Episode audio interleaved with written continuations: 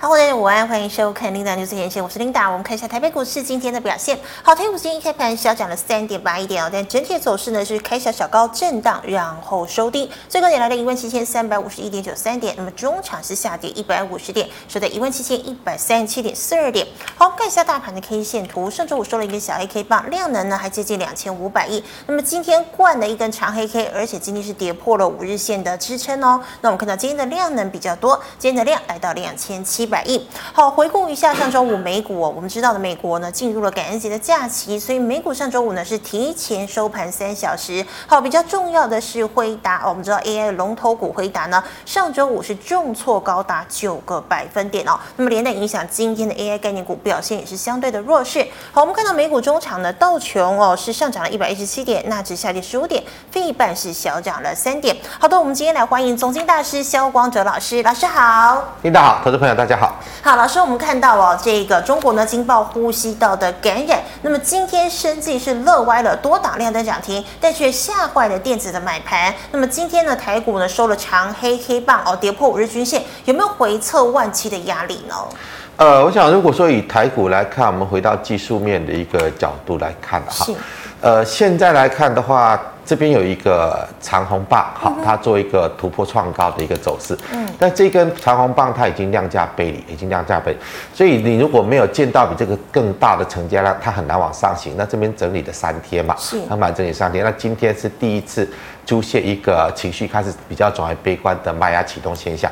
好，那如果说以现在来看，你要断定这个行情反转呢，也还不能确认啊。我们就回到量价结构的一个角度来看，这根最大量。好，这根最大量是好，今天刚好触及到上缘，那只要这个缺口不跌破，好，这个缺口不跌破，嗯、那代表还不是反转。万一明天再跌，把这个低点跌破，你就要小心。哦，还是保 还是有点感冒。啊，这边如果跌破，嗯、在形呃形态上，它就会觉得是一个反转了。嗯、好，那就是以现在来看，就是为什么这一根量出来之后都还没有什么卖压，就代表。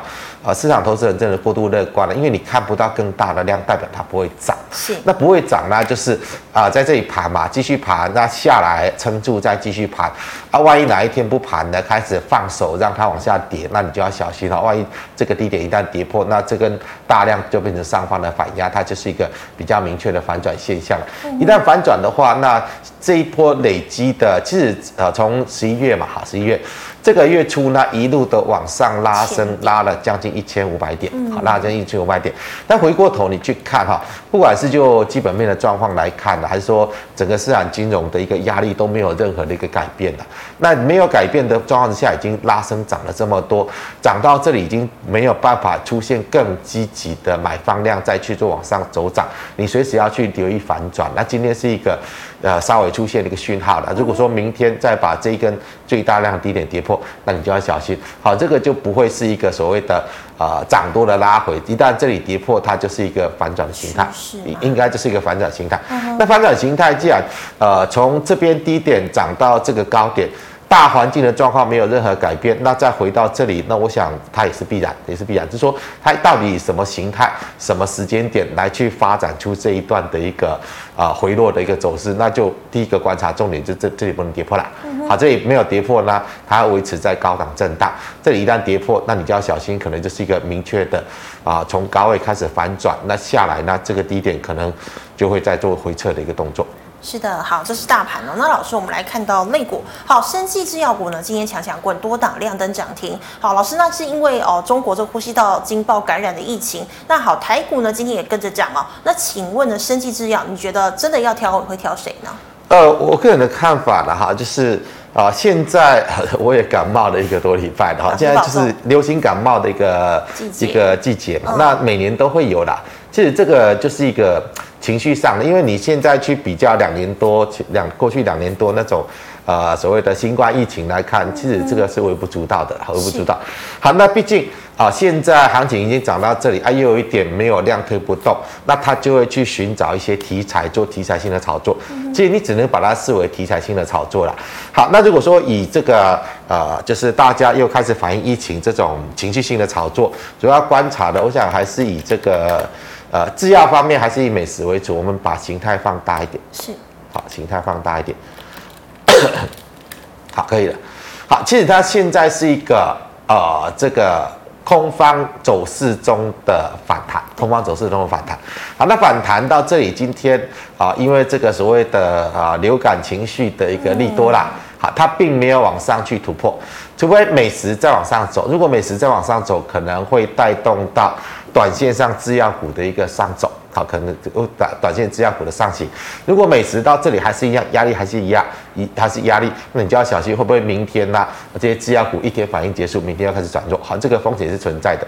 那至于这个疫情的啊、呃、这种需求的炒作了，我们还是要看这个一三二五的，好，恒大，好，它主要是这个所谓不织布嘛，啊，也就是所谓的呃这个。呃，口罩的一个需求，你看它今天是直接跳空锁住哈，都没有任何打开，哈，跳空锁住，所以它就是这一波，如果说呃大家反映这个所谓流感疫情来了。还要做这种疫情的一个炒作，哪一天恒大没有办法再涨了，它可能就是这一波情绪炒作的一个结束讯号。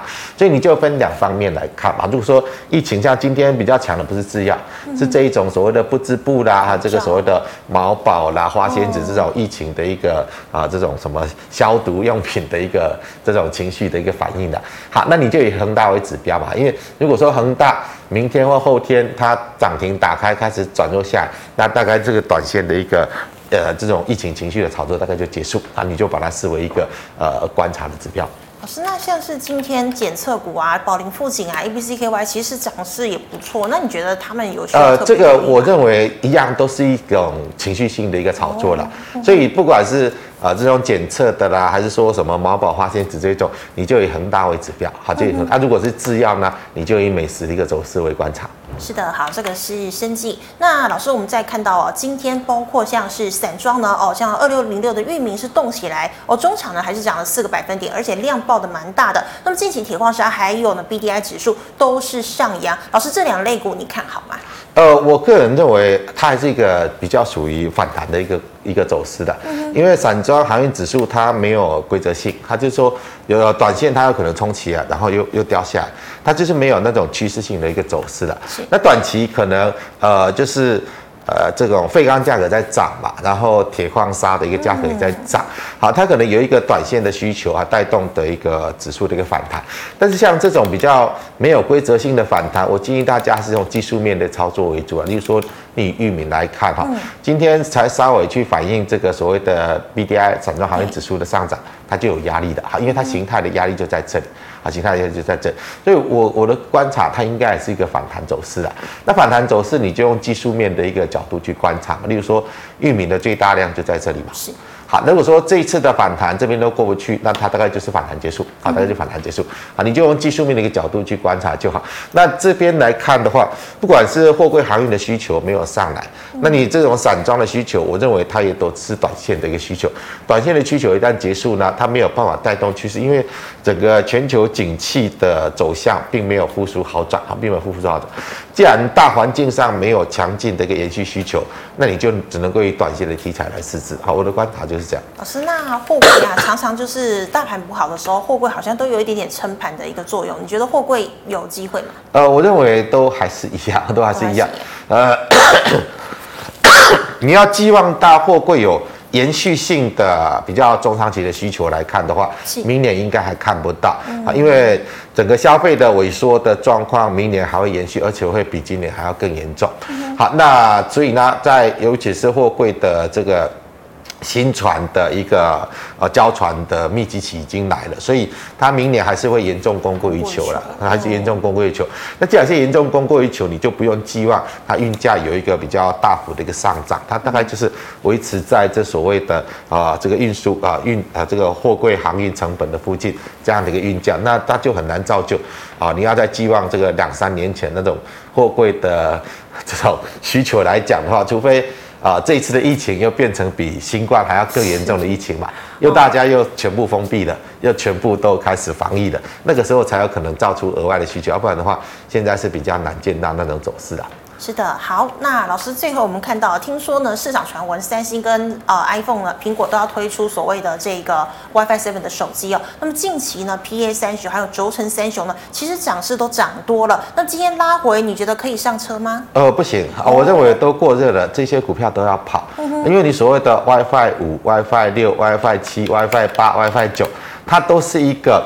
啊，技术在延伸的一个过程嘛，它不是一个新的商机啦。是。好，你 WiFi 七之前还有 Wi WiFi 六啊，WiFi 六之前有 WiFi 五啊，WiFi 四、WiFi 三啊，那可能再过一两年又有 WiFi 八，它就是一个网通规格的一个升级。那市场还是一样的市场，是它规格的升级的，所以你不用对这种啊原先市场这种规格升级抱以很大的厚望了，是，因为它只是替代嘛，好，像 WiFi 七就是替代过去的 WiFi 六嘛。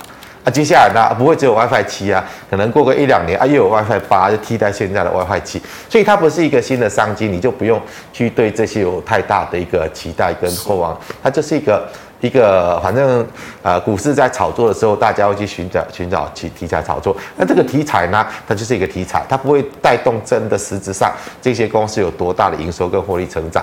好，我想观念是这样的，那既然是这样，你就去看嘛哈，像这些先前已经涨的啊，当。市场开始，呃，这个媒体开始大幅的炒作这种，开始，呃，这个报这种利多的时候，它就会有人利用这个状况去做卖股票嘛，所以你就会看到这样的走势出来。那既然这样的走势出来，那那你就就要跑啊！你原先在这里有去买的，你要跑，啊不要人家题材炒完了，啊，又回到原来原来的地方，你才发觉过来。好，所以这个包括所谓的轴承啦，包括所谓的 PA 啦，啊，这些先前啊，因为。啊，大家在热炒所谓的折叠手机的啊，已经炒到这个样子，你随时要留意的，要留意啊！一旦反转迹象出来，你就要跑；反转迹象出来，你就要跑。是的，好，那么这以上呢是这个光泽老师回答哦大盘跟类股的问题。观众朋友其他的问题呢，记得可以扫下光泽老师的 line。好，那行情刚刚那个行情重点，我们再稍微看一下哈。是。好，如果说呃这个行情要不要会不会确认反转？其实我们看一下金融指数的二八。好。好，今天早盘之所以会拉高，是因为金融股哈。今天有什么利多？没有嘛？今天没有金融股。好，今天早盘金融股哦拉得很高，好，这个金融指数拉得很高，所以造就到今天早盘行情还在涨。好，行情可能一开盘没多久，你看，哎，生技股涨有它的道理啊，因为这个所谓的大陆流感问题啊。好，那这个呃，金融股在涨什么啊？不知道啊啊，反正它今天早上拉得很高啊，就把指数今天早上拉出去嘛。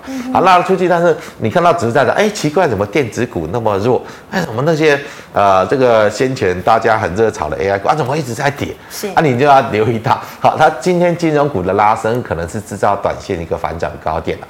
好，如果说行情要反转，因为现在我想所有投资人还在很乐观的期待股市啊，还要涨到万八。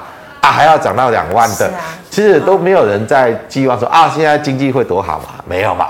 好，大家在期待什么啊？所谓选举行情嘛？啊，因为明年一月再剩一个多月就要选举了，所以行情会一直涨，涨到选举结束嘛？好，那你就去看嘛。如果你现在很乐观的认为啊，这个就是要选举行情，我们再把啊范围再放大一点，范围放大，好，可以了。好。如果现在是在选举行情，今天应该不会走出这种走势的，啊，对不对？它应该过高啊，啊，如果连过高都没有，代表它不是多头啊。好，那如果大家在期待选举行情的，那今天金融股应该涨上去了，为什么会变成早上拉上去？哇，这么长的上影线还黑 K 棒，啊变成是一个反转 K 线。好，那你就要小心嘛。如果说金融股啊，今天只是啊不小心了。好，拉过去啊，结果有人开始偷卖，好，那你就明后天要拉过去吧。嗯，明后天拉过去，然后再创新高继续涨，那大概就是选举行情，你就可以在乐观期待，它选举之前不会跌，好，它就继续涨。啊，万一今天出现了这样，啊，明后天再往下落呢，它反而这个成成一个假突破。好，我们看一下之前的高点已经有稍微突破嘛？是。好，它把它称为假突破真反转了，那你就不用再期待所谓的选举行情了。那大概就是已经今天已经宣告结束了，那你就要小心这个行情。万一连金融股都开始反转，那接下来你要靠什么主流去做支撑？因为 AI 股已经不行了。是啊。好，那你现在靠着这个手机零组件，哎，炒成这样的，啊，这个所谓的呃疫情的这种题材能炒几天？一天两天三天啊，不知道啊，这个都炒完了呢，啊，金融股也不撑，啊，接下来行情会怎么样？这个就是你要事先去提防啊，可能会面临到的风险。是的，谢谢老师。好，观众朋友，其他问题记得扫一下光泽老师的 LINE，老师 LINE 小老鼠 GOD 五五八。好，老师，我们回答赖社群的问题。第一档被动元件二四九二的华新科买在一百二十六。一百二十六，今天是一个讯号了，因为它量价背离过高嘛。其实昨天这个就是呃上周五啊，上周五，上周五量价背离过高，这是就是一个卖点了。这个强势股的一个原则就是，当量价背离过高，你就要先跑啊，先跑呢啊，如果说它再上去啊，能够补量，你再买嘛啊，不行的话，上周五这个高点就应该要走了哈。那今天来看的话，就是一个比较反转的讯号，但是。呃，连这根最大量 K 线的低点都跌破，那这个位置现在就是必须要防守的位置嘛。嗯、好，这个位置如果跌破就不行了。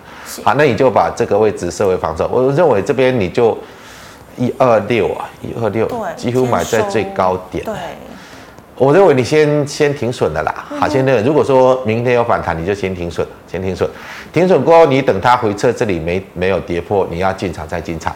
啊，不然的话，那这边看起来就是一个量价背离过高之后的反转形态，大概就会出现。嗯哼，好的，老师，那请问二三七七的维星成本一百七十一，一百七十一，现在看起来是没六七点五，还好哈。啊，那那你就把这个位置设为防守点，我看一下这个位置在哪里。好，这个位置不能跌破，它这个位置跌破你就停损，好，因为它是近期这一根啊、呃、比较大量关键 K 线的低点，好，那如果说明天再跌破这里就要停损。是的，好，老师，那三零二二的微强电刚刚进场哦，未来走势怎么看？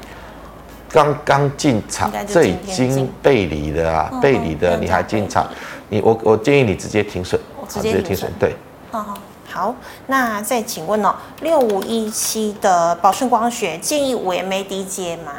呃，这个不行哈，这个不行。嗯，呃，其实它能不能够再涨，有一个关键的，你去看三零零八大力光了。好，大力光现在还强，如果大力光还强，他们有机会再炒。那哪一天大力光如果明确的开始转弱了，那这些所谓二线光学股就都要跑，就都要跑，因为大力光。可以拉这一段，代表的是好，这些二线光学股要炒一波反弹波，它要炒一波反弹波，要不然大力光不会拉出这一段。好，因为所有光学股之中，哦，这个竞争力最强，呃，不是这个获利最高的就是大力光嘛。其他的二线光学股其实都没有什么竞争力的，都没什么竞争力。啊，你要让这些没有竞争力的股票可以往上去拉升炒作反弹，你这一档指标股要拉嘛，还要拉。好，那它没有转弱之前呢，这些。呃，光学股可能啊、哦，短期炒多，它会震荡，或许还会再炒。但是，一旦大力光转弱，所有的光学股你通通要把握机会要出来，嗯、因为它代表的是呃这一波的拉升反弹结束。那一旦这种最重要指标股转弱，那那你再不跑的话，可能就都会套在高档。是的，好，那老师再请问哦，这个网通哦，三七零四的合情控，合情控现在它还是一个整理形态没变哈、哦。嗯。我们看一下这根大量，啊，这根大量的低点大概在这里嘛，啊，今天已经跌破了，已经跌破，所以这张股票不要经常，有的你就逢高卖了，好，有的就逢高卖，因为它这根大量就形成反压嘛，嗯。形成上方的反压，所以既然反压没有过去，又再转弱，那你就就出来，就不要在里面。那老师刚刚其实有讲到八零八六红杰科今天爆量跌停，那这位同学是问后续哦。后续哦，嗯，后续就不不妙了，就不妙，人家已经走了，哦、已经走了。好，那呃，我们如果说从技术面来看哈，这里是一个起涨的位置嘛，我认为这个位置会再回撤了哈，这个位置会再回撤，那你就呃，现在今天就是一个卖点，你你现在来看的话，如果有反弹，这里要走。好，反弹这里要走，大概是这根长黑中轴的位置嘛，这个位置要走。那万一没反弹呢？没反弹，跌破这个位置，就已经到了哈。应该是这个起涨红 K 了哈。这个位置如果再跌破，你一定要停损。好，这个位置跌破一定要停损。对，嗯，好的。那老师再请问哦，六一一一的大宇资成本七十三点五，还可以放吗？七十三点五，今天收七十一点七。呃，这根是最大量。好，你把这个位置设为防守点。嗯哼。好，这个位置没有跌破，你就先留着。啊，这个位置跌破，你就你就停损出来。是。好的，那再请问哦，五三五一的预创空在五十四块钱。空在五十四块，今天大量的低点跌破了。好，这个低点跌破了。好，那你就这个位置的哈，大概二分之一的位置。嗯。你大概这根长红棒的中轴的位置，好，这根长红棒的中轴位置，如果再上来，那你就先做获利出场。嗯。那如果没有呢？没有你就你就抱着就好，因为它大概就是一个反转形态。嗯。好，那大概可以看到，至少可以看到季线这个位置吧。是。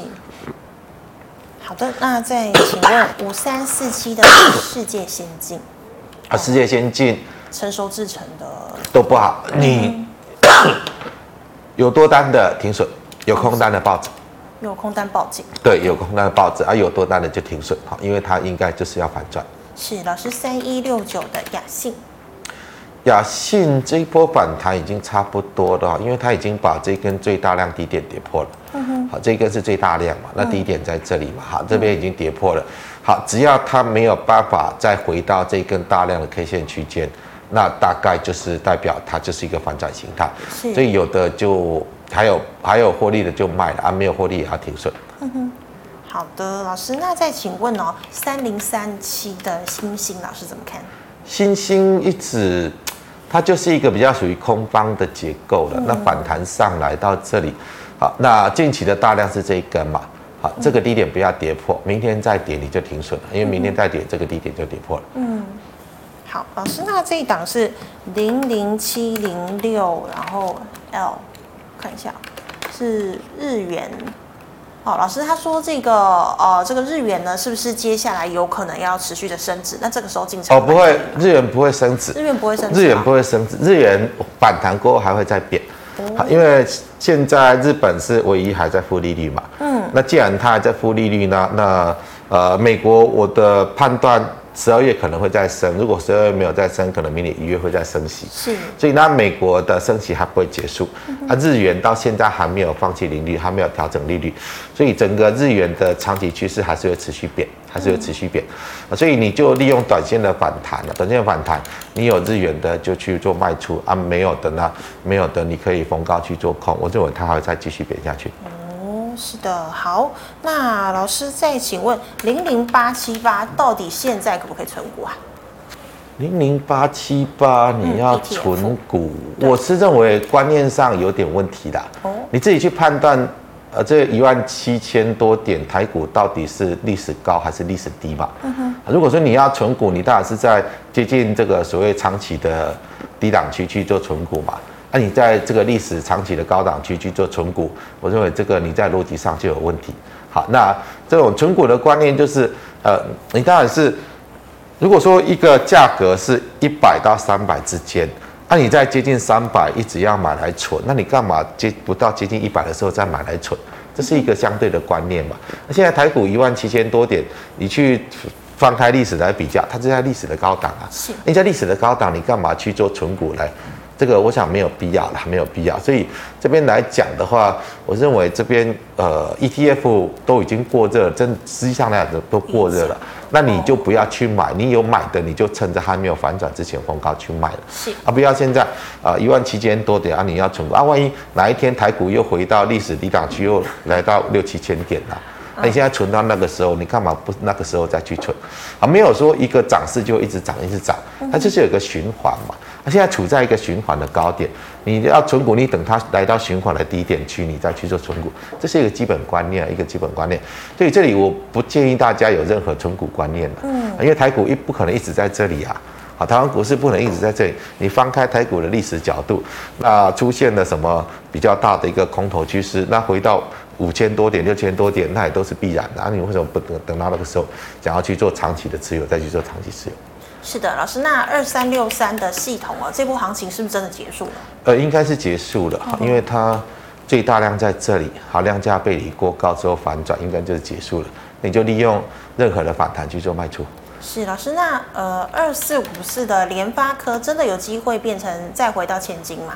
呃，我认为这里你不要赌，短线有可能哈，因为 ETF 的买盘如果还在，有可能。嗯、但是你拉长几个月来看，这里一定是相对高档。嗯，好，那你就不用去赌啊，这个会不会到一千啊？到一千又怎么样？是，到一千又怎么样？啊，你要去判断的是，呃，整个联发科过去。现在当然大家在炒所谓的 WiFi 七的，WiFi 七就是它原本固有的产业嘛，哈，因为原本固有的一个产品，之前有 WiFi 六啊，现在 WiFi 七，就是我原本要卖 WiFi 六的，现在变成卖 WiFi 七嘛，嗯，或许利润上会有高一点点，但是影响不大。那整个啊这个无线通讯晶片 WiFi 的市场就那么大，啊，它掌握的氛围也就是这这些啊，至于我原本出货 WiFi 六。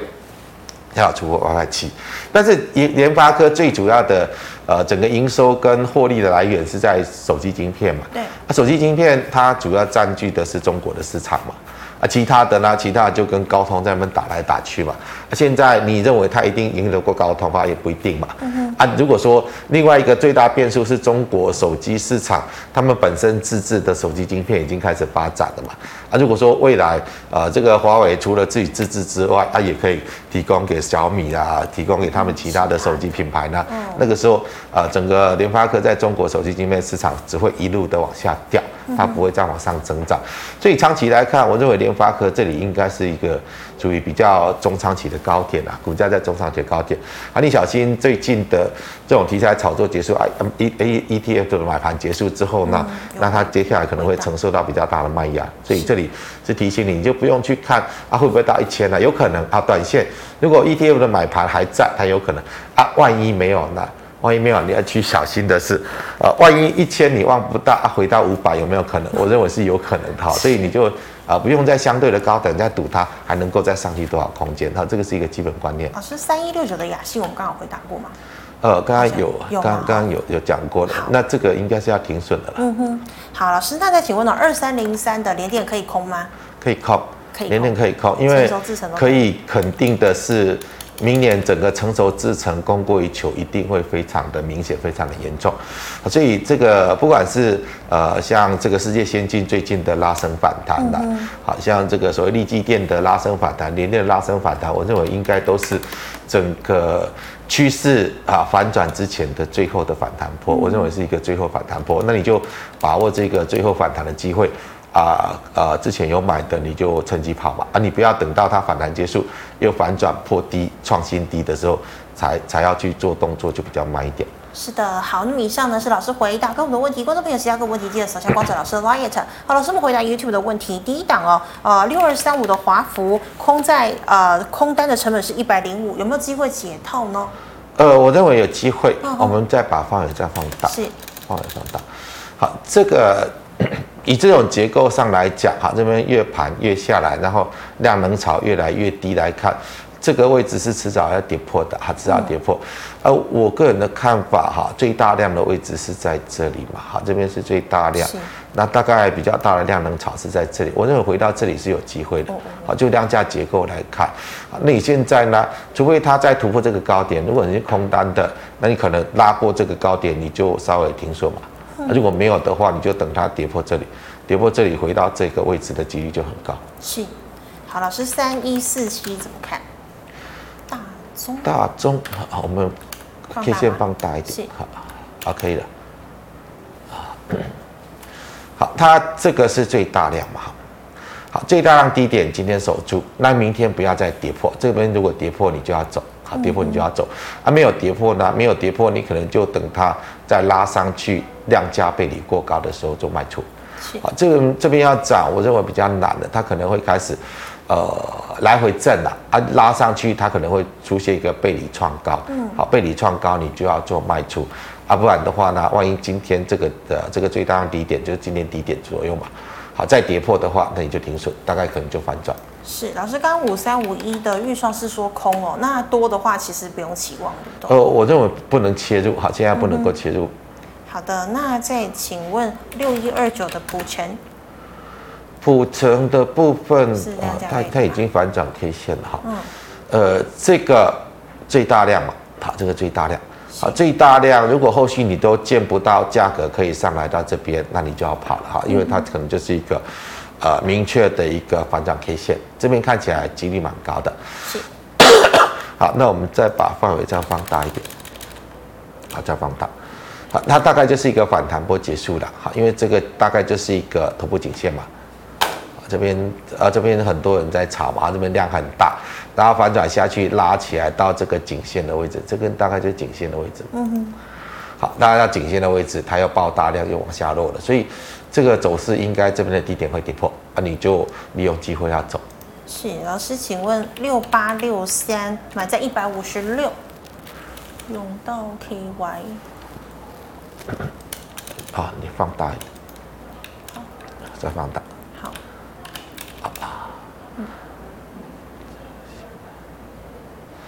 其实这个看起来好像还有机会往上走哈，但是这个位置不能破了哈。嗯哼。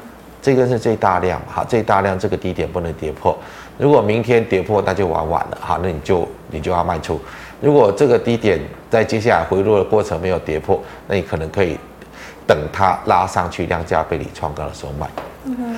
好，但是呃比较难去判断哈，因为今天买盘变得很小。是。好，但是这个低点万一跌破，你就要你就要出来，好，就要出来。嗯好了，刚刚二四九的华兴科有讲过，那基本上其实就是反转要开始卖，对不对？呃，我认为这边都要逢高卖的，嗯、因为它已经进入到量价背离过高后的反转。是，好，老师六二七九的胡联，胡联的部分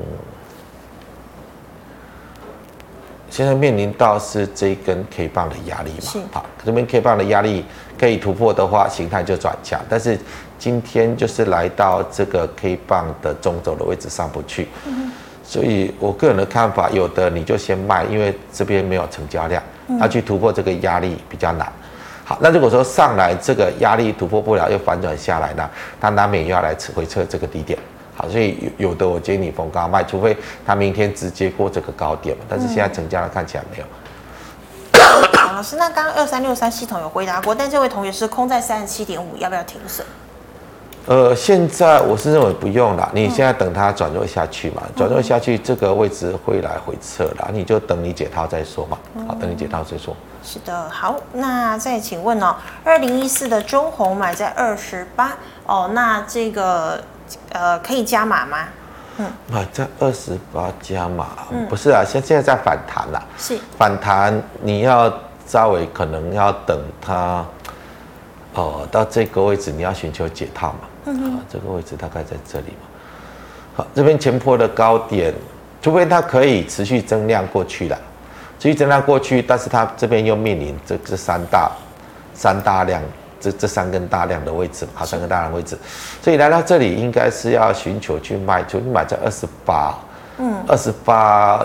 反弹极限大概就在这里了啊，你在这里就要停损了。是，好，那它不会反转走多啦，不会反转走多，它就是一个反弹形态。我们看这边是大量嘛，那你上来到这里啊，遇到的大量之后又往下落，往下落再上来到这里，它又遇到大量的位置，难免大概又是一波反弹结束要往下落。嗯、所以如果说来到今天这个区间，那你就要卖掉了。是，好，你就不用去寄望它会往上涨。好，老师三零四四的见顶怎么看？哦，这个要快跑，好，它已经双头形态出来，好，那这档股票，呃，现在既然买盘的量也已经消失了，就尽早逢高就卖出了，要么如果如果说你要赌到它确认转，那等它跌破这个低点嘛，那我个人的看法，跌破这里应该是迟早的事啊，那你就尽量趁早逢高卖。是，老师六一六八呢？红旗，红旗这个。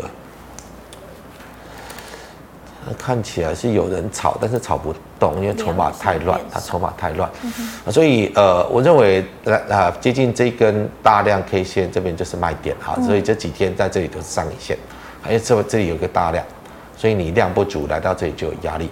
啊。如果说还没有上去啊，转弱下来了，转弱下来这个低点也不能跌破啊，好，这个低点跌破你就要停损，那你大概先观察了，我我的看法是。这里看起来压力是确认，所以不能买，啊，不能买，你已经在里面嘛，跌破这里你就停损，啊，跌这个就停损。是，老师一六零三的华电，华电的部分，我、哦、这里已经进入卖点了哈，嗯、一样啦，它已经来到反弹，来到最大量 K 线区间，所以呢这边压力一定很大哈，压力一定很大，所以有的来到这里就逢高卖。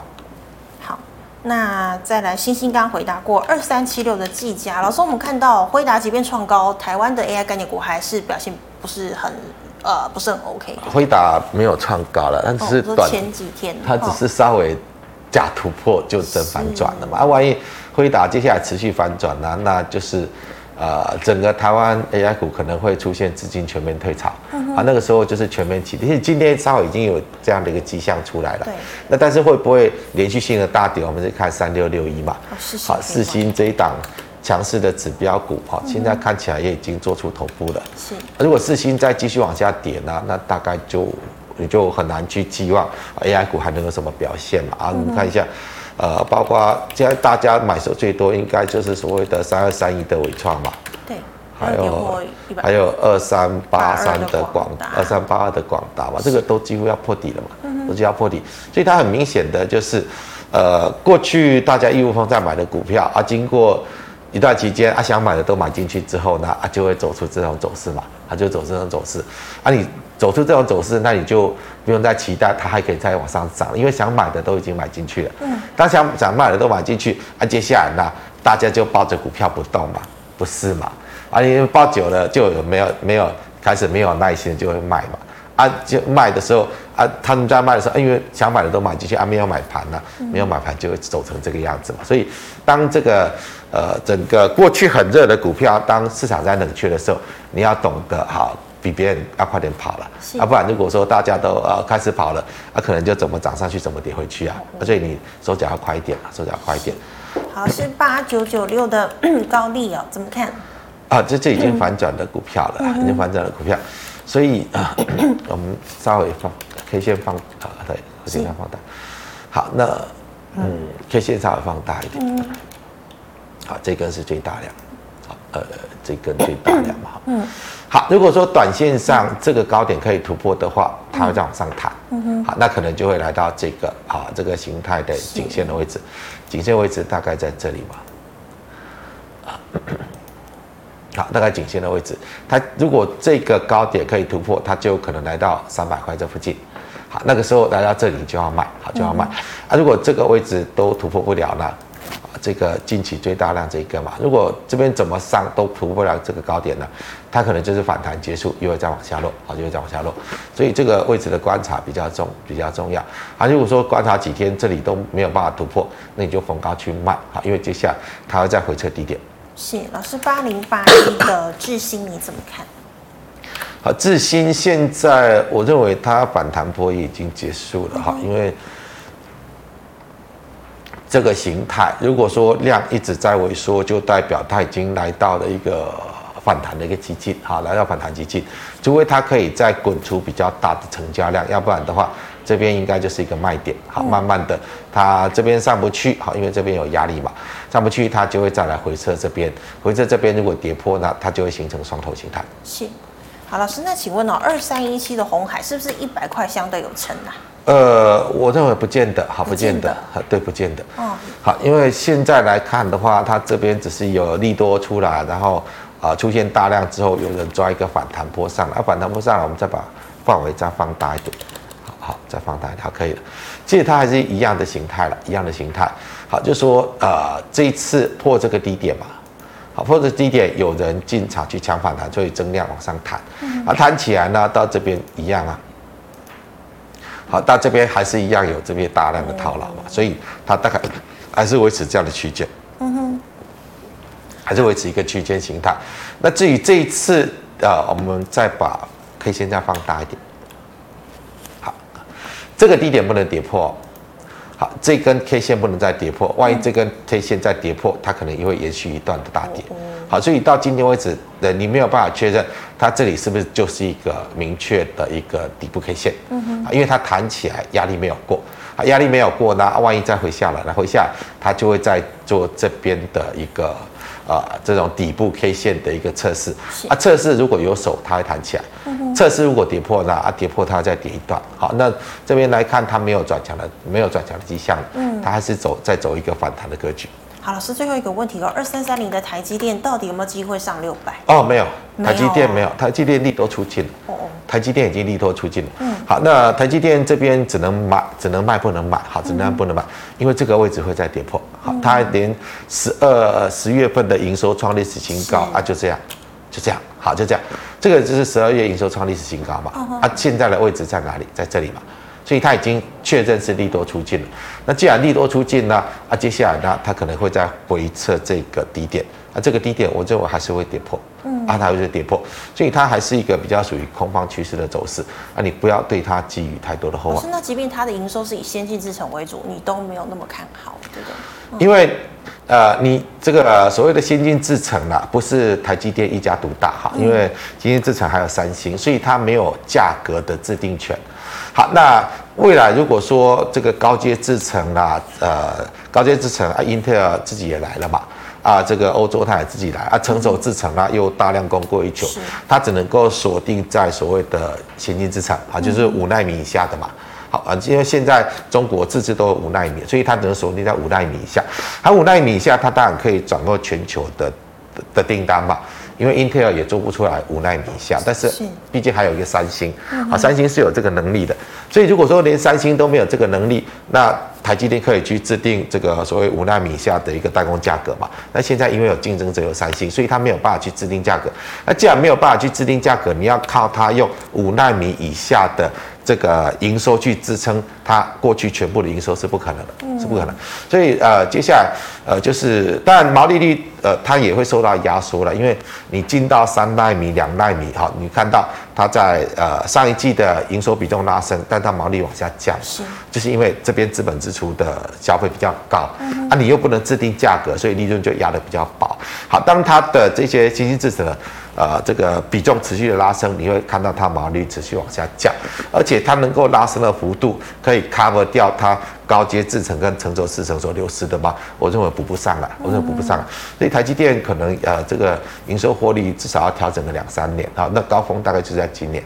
是的，好，谢谢呃，这个光子老师精彩的解析。好，观众朋友，如果你还有其他问题，记得扫下光子老师的 Light 哦，老师 Light 是小老师 G O D 五五八。最后呢，喜欢节目的朋友，欢迎在脸书、YouTube 上按赞、分享、订阅。感谢你的收看，明天见了，拜拜。